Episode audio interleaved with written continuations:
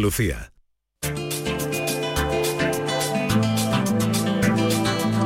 En Canal Sur Radio, Destino Andalucía, con Eduardo Ramos. ¿Qué tal? Muy buenas tardes. Con un homenaje a José Manuel Caballero Bonal acaba de comenzar una nueva edición del Festival de Jerez de Flamenco. Un evento que reúne anualmente espectáculos y cursos y que atrae cada año a miles de personas para disfrutar del cante, del baile de toque en esta ciudad gaditana. Además vamos a contarles una guía editada sobre la turistificación, en la que se analiza esta realidad y la forma de compatibilizar la llegada del turismo con el derecho de la ciudadanía a disfrutar de sus espacios.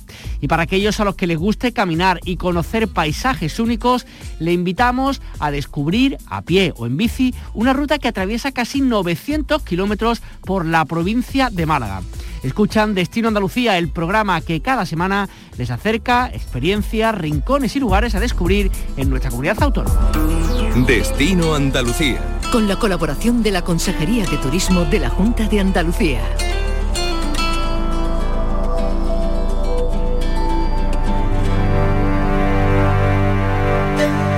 La Gran Senda de Málaga acaba de actualizar el recorrido de sus 35 etapas elaborando una nueva topoguía. En la misma se describen cada una de las etapas de una senda que alcanza en total 856 kilómetros. Ahí es nada. Esta gran senda de Málaga es un sendero de gran recorrido GR249 que circunvala la provincia y que contiene además seis variantes. Hablamos con Cristóbal Ortega, diputado de Medio Ambiente, Turismo Interior y Cambio Climático. Cristóbal, ¿qué tal? Buenas tardes. Hola, muy buenas tardes, ¿qué tal? Qué trabajo más bonito poner en valor una senda como esta de Málaga de tantísimos kilómetros, ¿no? Sí, efectivamente, la verdad que es un trabajo bonito porque, bueno, ponemos en valor la provincia, el interior de la provincia, el litoral y todo lo que tiene que ofrecer nuestro paisaje, nuestro entorno al malagueño y al visitante. Es algo interesante, algo, pues bueno, que ya se propuso la Diputación Provincial de Málaga hace algunos años y que estamos continuamente manteniendo y a la vez ampliando, ¿no? Esto que anunciamos ahora es una nueva adaptación, una nueva remodelación de todo el recorrido y a la vez una modernización, ya que toda esta información está tanto en la aplicación como en la página web, con una topoguía con la información al detalle de cada una de las etapas, de cada una de las rutas y de todo lo que tiene que ofrecer la provincia de Málaga al visitante. Cuando hablamos de una topoguía, Cristóbal, ¿de qué estamos hablando exactamente? ¿Qué es una topoguía?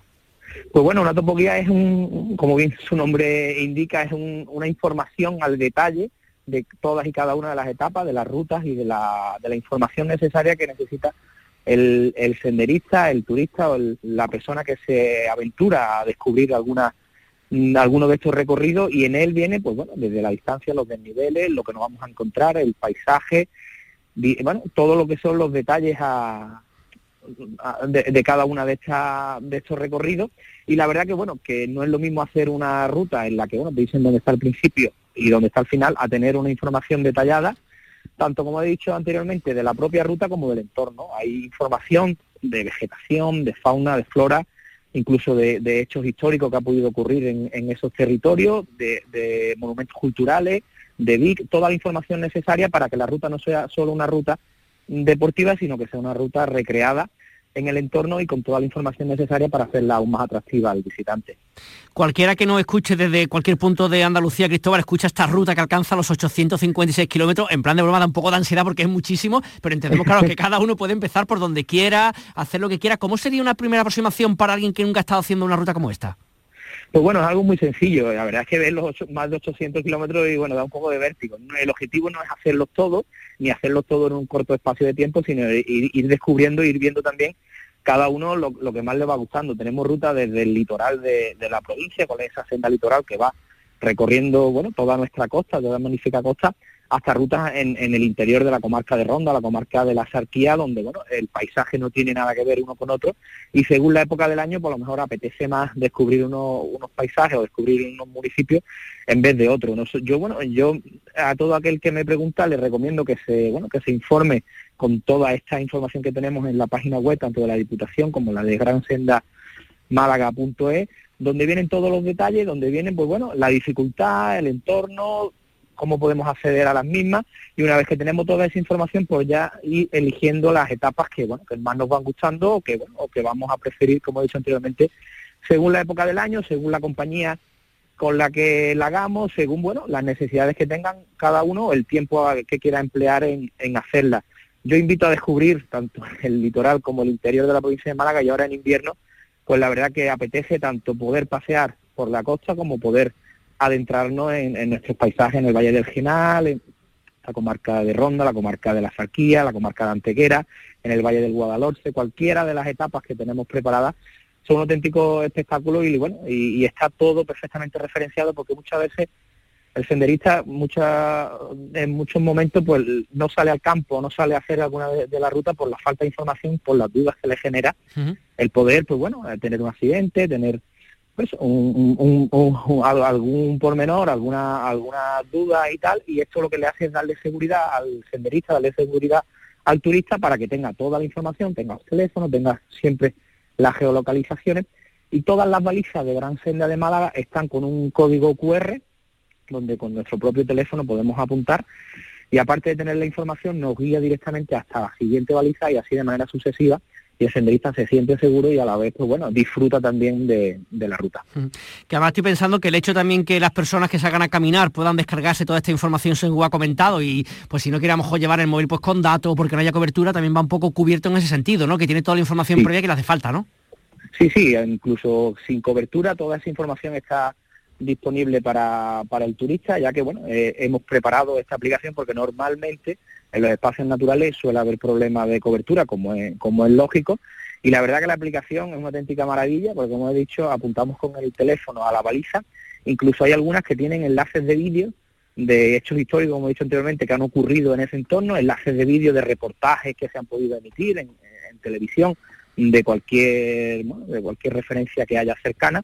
Y todo eso nutre mucho eh, la salida nutre mucho eh, el, hacer esta ruta. Y, la, y bueno y le da ese punto diferente de lo que tenemos entendido como senderismo que bueno que es muy atractivo y muy bonito pero si lo recreamos con toda esta información yo creo que lo hacemos más atractivo. E incluso para los pequeños pues también lo hacemos más más más lúdico no porque ir viendo vídeos, ir viendo, bueno, eh, eh, cosas que, que no te imaginas que están tan cerca de donde está. Y bueno, yo creo que es algo importante, es algo que, bueno, que moderniza también el, el propio senderismo y, en eso hemos trabajado. Un trabajo arduo, ponerle todos los QR, porque cada uno es diferente al siguiente, están georreferenciados con, con, bueno, con las coordenadas exactas y en caso incluso de accidente o algún tipo de problema, teniendo una baliza cercana con nuestro propio teléfono podemos emitir una señal de aviso, de socorro, de emergencia y todo eso, pues bueno, yo creo que le da seguridad y le, da calidad a, la gran senda de Málaga. Además, también imagino que cumple una de las cosas mm, que más se pide con el tema del turismo, por una parte que no esté solamente centrado en la línea de costa, que también vaya al interior y que no solamente esté concentrada en verano, sino que sea algo para todo el año, ¿no?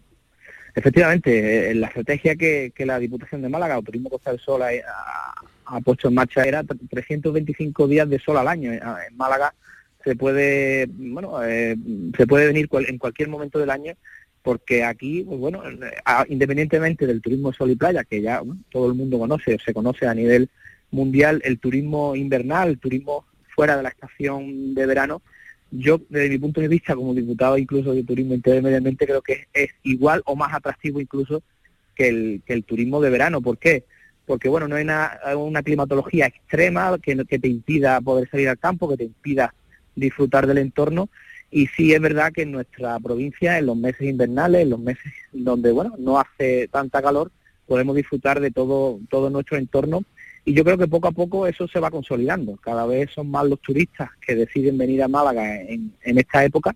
Y por eso también hay que ponerle las herramientas necesarias como el Gran Senda de Málaga, como es el propio Caminito del Rey, la senda del Guadalhorce, la senda litoral, el camino mozárabe también, que va desde aquí hasta el camino de Santiago, y todas esas infraestructuras basadas en, la naturaleza que hace más atractivo el poder venir en invierno a, a la provincia de Málaga, que como es lógico no nos podemos bañar ni disfrutar tanto de nuestras playas, pero sí podemos disfrutar del litoral con un agradable paseo por, por, el mismo, que yo creo que es una auténtica maravilla el poder estar aquí y poder pasear por senda litoral. Y además, como son 856 kilómetros, tenemos espacio de sobra para andar tranquilo por el campo si no queremos, si no queremos multitudes. Cristóbal Ortega, muchísimas gracias por atendernos y enhorabuena por este proyecto tan bonito de la Gran Senda de Málaga. Un abrazo y muchas gracias.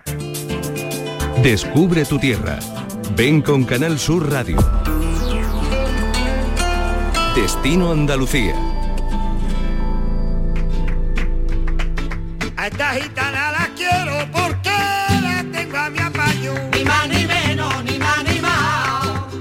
con un homenaje a José Manuel Caballero Bonal, donde se intercalaron sus escritos con distintas disciplinas del flamenco y un espectáculo del Ballet Nacional de España comenzaba en la jornada de ayer la edición número 26 del Festival de Jerez de Flamenco. Este año este festival apuesta por volver a reencontrarse con el público una vez pasado lo peor de la pandemia, con los aforos al 100% y con una programación que apuesta por, volver a los orígenes. Hasta el próximo 5 de marzo habrá una amplia oferta de espectáculos, de cante, de baile, de toque flamenco. El festival acoge anualmente centenares de visitantes de todos los puntos del mundo, no solo en las actuaciones, sino también en los cursos. Este 2022 habrá una amplia agenda de formación donde poder aprender, entre otros, bulería, soleá o tangos. Saludamos a Isamay Benavente, directora del Festival de Jerez. Isamay, ¿qué tal? Buenas tardes. Buenas tardes, ¿qué tal? Ya estamos con, digamos, con, en, en pleno fargor de, digamos, de, del festival, ¿no? Algo que, que, imagino muy esperado por todos vosotros, ¿no? Sí, bueno, ya hemos arrancado. Ayer fue un día muy bonito, primero por lo que comentabas, por ese homenaje tan sentido que le hacemos a, a José Manuel Caballero Bonal. Ayer estábamos con un, un paseo con Pepe y recorrimos un poquito la ciudad, sitios emblemáticos en su biografía, con la intervención de artistas como Vicente Soto, David Lago, Jesús Méndez, Melchor Ortega, Lela Soto. La verdad es que fue un recorrido muy emocional, ¿no? Muy, muy, muy especial. Y luego pues tuvimos la suerte maravillosa de disfrutar de ese espectaculazo que le ha hecho el Ballet Nacional a Antonio por su centenario, ¿no? O sea que fue un, una inauguración a lo grande, recordando a dos grandísimas figuras de nuestra cultura, Caballero Bonal por un lado y por otro lado Antonio el bailarín, que fue como nuestro Nureyes de la danza. ¿no? Uh -huh. Oye Isamay, son muchísimas las actividades que, que, se van a desarrollar en Jerez en el marco de este festival hasta el 5 de marzo. Sé que es complicado poder contarlas todas, pero por lo menos haznos un esbozo de, de las cosas que tú consideras más destacadas de lo que traes este año al festival. Bueno, uf, eh, es complicado, es complicado. O cuéntanos algunas, cuéntanos algunas. A ver, hombre, vamos a ver, yo creo que el festival, la, lo, lo, maravilloso que ofrece el Festival de Jerez es precisamente la mezcla, es venirte, escaparte dos o tres días y poder ver a un gran maestro o una gran maestra o a un artista ahora mismo que está en su plenitud o muy joven. Esa mezcla es lo que lo hace mmm, eh, inigualable. Poder disfrutar un día mmm, de Manuela Carrasco, que es el flamenco, es ese premio nacional de danza, medalla al oro de las bellas artes, una mujer que representa la esencia del flamenco. Y un, día antes, haber, visto un par de días antes a Rocío Molina, eh, que viene con su león de plata de la Bienal de Venecia recién eh, recibido, que está cerrando su trilogía sobre la guitarra, que está en un momento estupendo, yo creo que esa es la esencia del festival, uh -huh. mezclar todo eso, mezclar a Farruquito con Olga Pericet, eh, poder ver en un... Y, y, a la vez irte a una peña, es mediodía, y ver a Juana la del Pipa cantando. Yo creo que esa es la esencia del festival. Eso es lo que yo destacaría, esa mezcla uh -huh. de tradición y a la vez de vanguardia o de presente, en fin, eh, esa mezcla yo creo que hace nuestro festival inigualable. Y todo eso en muy poco espacio de tiempo y en una ciudad con un centro histórico que permite el encuentro. Es que tú te puedes encontrar en la calle con Rocío, con Manuela, con Farruquito, con María Terremoto. Qué bien, qué bien. Que además estoy pensando, Isamay, que, pues, que por una parte, imagino, habrá espectáculos pues para público súper expertos, conocedores del flamenco y tal, hasta gente que no tenga mucha idea o que vengan de países súper lejanos a, a empaparse un poquito de nuestra cultura, ¿no? Sí, mira, eso es un tópico también, porque la gente que viene de fuera a veces conoce mucho más que lo que estamos viviendo aquí. eh, vienen muy con mucha formación, mmm, son grandes aficionados y controlan muy bien. Si eh, les exigen mucho a los artistas, ¿eh? O sea que es un tópico lo de que vengan de fuera. Sí que se hacen una inversión, se encuentran con los artistas, ven todo lo que se ha hecho en el último año y, y bueno, vienen mmm, con muchísimas ganas de disfrutar de, de, de, las grandes producciones. Y yo también quitaría otro tópico, que es que no hay espectáculos para entendidos. Yo creo que un espectáculo te llega o no te llega, es bueno o es malo, o sea, no, aquí no hay otra historia. Pero eso es lo mismo en el flamenco, que en la ópera, que en el teatro, que todo. No hay que entender. Hombre, pues si a lo mejor algunos saben más, pues pueden ten, a, a disfrutar de otras claves, pero da igual lo que tú sepas de flamenco. Tú entras en un espectáculo de, baile flamenco y te tiene que seducir, encantar, emocionar, sepas lo que sepas de flamenco. Y eso es que cuando es un espectáculo bueno. Y creo que este año tenemos muchísimas propuestas muy buenas. Junto con los espectáculos, Isamay, decíamos también un poco la, parte formativa, que también otro, digamos, de, lo, pues de las cosas positivas que tenía el Festival de Flamenco es la posibilidad de Jerez, digamos, la posibilidad de que la gente pueda aprender o pueda reforzar un poco su conocimiento en distintas disciplinas, sobre todo del baile y del cante, ¿no? Sí, bueno, nuestro curso, nuestro festival así se ha hecho famoso por la mezcla de cursos y espectáculos. Nuestros cursos atraen a gente de numerosos países que, claro, vienen atraídos porque en una semana mm, el viaje les sale muy rentable. Se viene una semana a Jerez, se hacen un par de cursos con grandes maestros, pueden ver dos espectáculos al día, se dan su paseo por Jerez pre-primaveral, muchas veces vienen de países muy fríos en esta época todavía, o sea que mm, los cursos han formado parte de la esencia de este festival y además traen un público, lo que te comentaba antes, eh, aficionado aficionado al baile, que distingue, que sabe. Eh, ofrecemos más de 40 cursos de baile, talleres de palma y compás, de todo. Que estoy pensando también que, que, en un mes como este, el de febrero, marzo, ¿no? que es cuando se celebra el, festival, también entendemos que para una, para cualquier punto de Andalucía, en concreto para Jerez en este caso, imagino que un espaldarazo también turístico, ¿no? La cantidad de gente que, que se acerca estos días a, a visitar la localidad, ¿no? Claro, es un proyecto que se hizo pensando precisamente en eso, en que en que la cultura revirtiera en la ciudad, ¿no? En que durante 15 días, en, una época donde no había absolutamente nada, ninguna otra actividad en la ciudad, pues el festival siguiera de revulsivo, mm, no solo cultural, sino económico también para la ciudad. Porque imagínate, gente que viene, que se tiene que quedar siete días aquí, alojarse, tiene que comer, tiene que se aprovecha para comprarse las ropas de baile, mm. para mm, reformar su, su vestuario de baile, sus su, vamos, sus compras aprovechan incluso para irse a peluquería, salones de belleza, en fin, aprovechan ya un poco para todo. Y sí, sí, claro que se nota, se nota muchísimo en los hoteles, en los restaurantes, se nota, claro. Pues nada, si razones para visitar Jerez siempre hay, quizá el festival es como una más, sin duda, para, para que podamos hacerlo. Así que a todos los oyentes que nos escuchen de Andalucía, que sepan que tienen esta oferta hasta el 5 de marzo. Isamay Benavente, directora del Festival de Jerez, muchísimas gracias y muchísimo éxito en esta edición número 26. Pues muchísimas gracias a vosotros y desde aquí esperamos a todos los oyentes a que se escapen algún día al Festival de Jerez que está la, ciudad maravillosa en esta época, con gente de todo el mundo, se convierte en un poco Torre de Babel y tiene un aspecto muy especial la ciudad, así que muy buena, muy buena fecha para conocerla. Yo te quiero preguntar, yo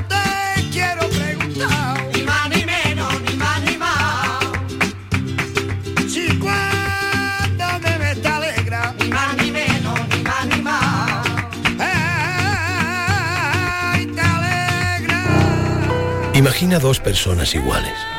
La misma casa, la misma vida. Pero una disfruta las pequeñas alegrías cada día. La otra espera la gran alegría, la ideal, la perfecta. ¿Sabes qué decimos en Andalucía? Que las pequeñas alegrías no son pequeñas, son la alegría. Y también te lo digo yo, Antonio Banderas. Date una alegría. Ven Andalucía. Consejería de Turismo. Junta de Andalucía. La llegada masiva del turismo a nuestras ciudades y a nuestros pueblos tiene sin duda una serie de ventajas, sobre todo económicas, para algunos sectores de la sociedad y para también algunas personas que pueden vivir del mismo pero en aquellos municipios donde esta llegada de turistas es masiva, también está generando, ha generado efectos negativos sobre el impacto en los habitantes del lugar e incluso en el medio ambiente de los mismos. En este contexto se ha elaborado la guía básica de supervivencia a la turistificación, que nace un poco como reflexión y debate en la ciudad de Cádiz, pero que incluye análisis global de otras grandes ciudades. Tenemos con nosotros hasta ahora a su autor, Jesús Ruiz. ¿Qué tal? Muy buenas tardes. Hola, buenas tardes. Cuando hablamos de turistificación es un término que está más que conocido, pero para aquellas personas un poco que a lo mejor que no conozcan tanto, ¿de qué estamos hablando exactamente? Bueno, pues la turistificación es eh, lo que estamos viviendo últimamente, ya no solo, como bien dice, en la ciudad de Cádiz, sino que básicamente en casi toda Andalucía ahí está turistificado. es pues esa llegada masiva de, turistas en el cual pues bueno rompe un poco con, con, la vivencia o con la vida de la ciudad eh, su eh, infraestructura se cambia hacia hacia hacia la vida de los turistas y bueno y muchas muchas veces pues impacta pues como bien dice de contra, contra el medio ambiente, contra eh, el derecho a la vivienda, contra derechos laborales, contra ciertos derechos sociales que, bueno, que enfrenta un poco eh, ese equilibrio entre turismo y ciudad.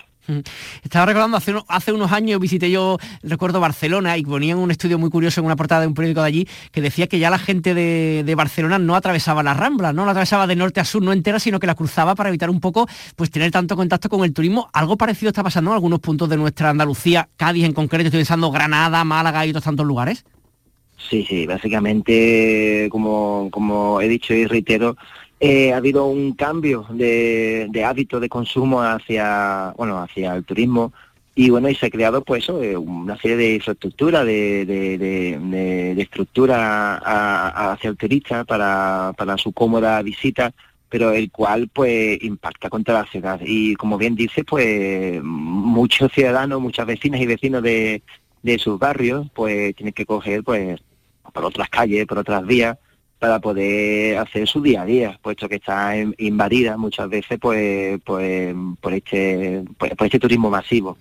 Es un turismo que afecta sobre todo eso a, los barrios más señeros y muchas veces pues atenta contra la identidad de, de estos y peligra y, ocurre cosas como estas, como bien dice. Hmm, Claro que estoy pensando la más directa y más clara, lógicamente una es el precio de la vivienda, muchas viviendas que eran de alquiler de la temporada se convierten en alquiler no de, por día por semana y eso hace que encarezca un poco la posibilidad de vivir para los ciudadanos de, las ciudades, ¿no?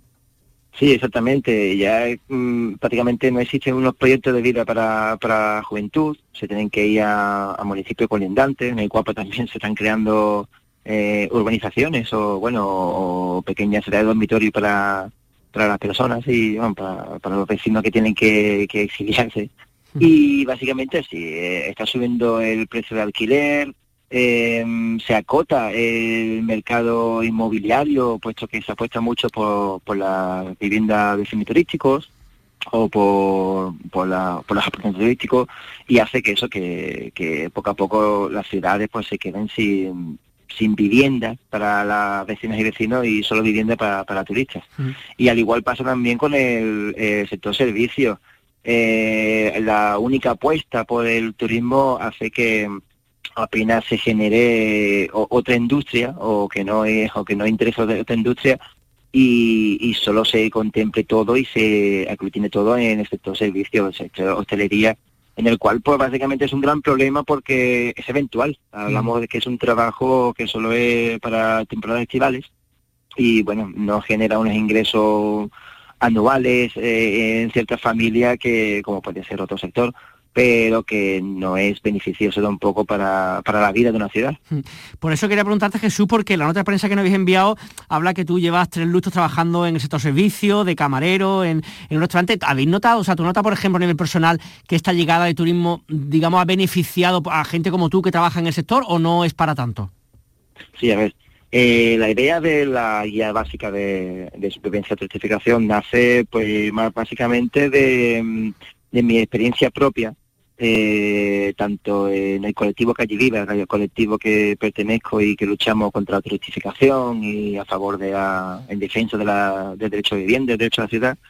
Y, esa experiencia, tanto laboral como la que obtengo de primera mano con, con, la entrevista o con encuentro con diferentes colectivos de la ciudad, con, con, con, con con ayuntamientos, con otros entes políticos, socioeconómicos, de la ciudad, incluso también del resto del país, pues bueno, esa experiencia me hace eh, informarme y, analizar y poner sobre la mesa el debate de, este turismo masivo, cómo puede impactar negativamente en la ciudad. Y de ahí viene que, aunque sea mm, profesional hostelero, también veo esa, esa mm, ese desequilibrio entre ciudad y, turismo. Claro. Eh, claro, entonces pues eso, mm, me ha servido esa experiencia laboral para poder analizar profundamente el problema. Totalmente, vamos, tú estás en primera línea y sabes un poco lo que hay, lo que había y lo que, lo que tenemos en este momento. Oye, una de las cosas que me llama la atención también que en esta guía, ¿no? Que habla un poco como cómo sobrevivir a este conflicto, pero también habláis o pretendéis hablar un poco de vías alternativas de un turismo sostenible. ¿Cómo se puede hacer un turismo sostenible con la actual situación que tenemos hoy día, ¿no? De, estoy pensando aeropuertos, de los puertos, de tal. ¿Cómo hacemos para que un turismo sea sostenible y no arrase, entre comillas, ¿no? A una, a una localidad. ¿Cómo podemos hacerlo? Pues esta guía no es un alegato contra el turismo, ni mucho menos contra, contra el turista. Eh, más bien diría que es un refuerzo o es un, una idea renovadora hacia otro tipo de, turismo, como, como bien dice. Un turismo sostenible en el cual pues, se pueda equilibrar lo que es esta industria con, con la ciudad, es decir, que no impacte negativamente pues contra la ciudad. Pues Jesús Ruiz, eh, responsable de esta guía básica de supervivencia a la turistificación, gracias por estar con nosotros. Un saludo que tengas buena tarde. Muchas gracias, buenas tardes. Destino Andalucía con la colaboración de la Consejería de Turismo de la Junta de Andalucía. Vamos con la propuesta musical que cada semana les hacemos. Fernando Ariza, ¿qué tal? Muy buenas. Hola Edu, pues te propongo visitar este sábado una de las localidades más turísticas y bonitas de Andalucía, Patrimonio de la Humanidad. Te hablo de Baeza, ciudad en la que va a tener lugar el sábado la presentación de la antología del vigésimo quinto aniversario del Premio Internacional de Poesía Antonio Machado. Muchas actividades, entre ellas el concierto de Rafa Hidalgo músico jienense, histórico miembro de la banda Los Bizarros y en modo cantautor desde hace unos años. Recientemente ha publicado un disco llamado Poesía Andaluza y qué mejor lugar que el Auditorio de las Ruinas de San Francisco en Baeza para presentar sus canciones este sábado, entre ellas Yo voy soñando caminos, una adaptación de un poema de Antonio Machado. Yo voy soñando caminos de la tarde. Que disfruten de este fin de semana. Nos escuchamos aquí en Canal Sur Radio el viernes que viene. Los verdes pinos, las polvorientas encinas, a donde el camino irá. Yo voy cantando, viajero a lo largo del sendero, la tarde cayendo está. En el corazón tenía espina de una pasión. Logré arrancármela un día, ya no siento el corazón. Y todo el campo un momento se queda mudo y sombrío meditando. Suena el viento en los álamos del río. La tarde más se oscurece y el camino que serpea y débilmente blanquea se enturbia y desaparece. Se enturbia y desaparece.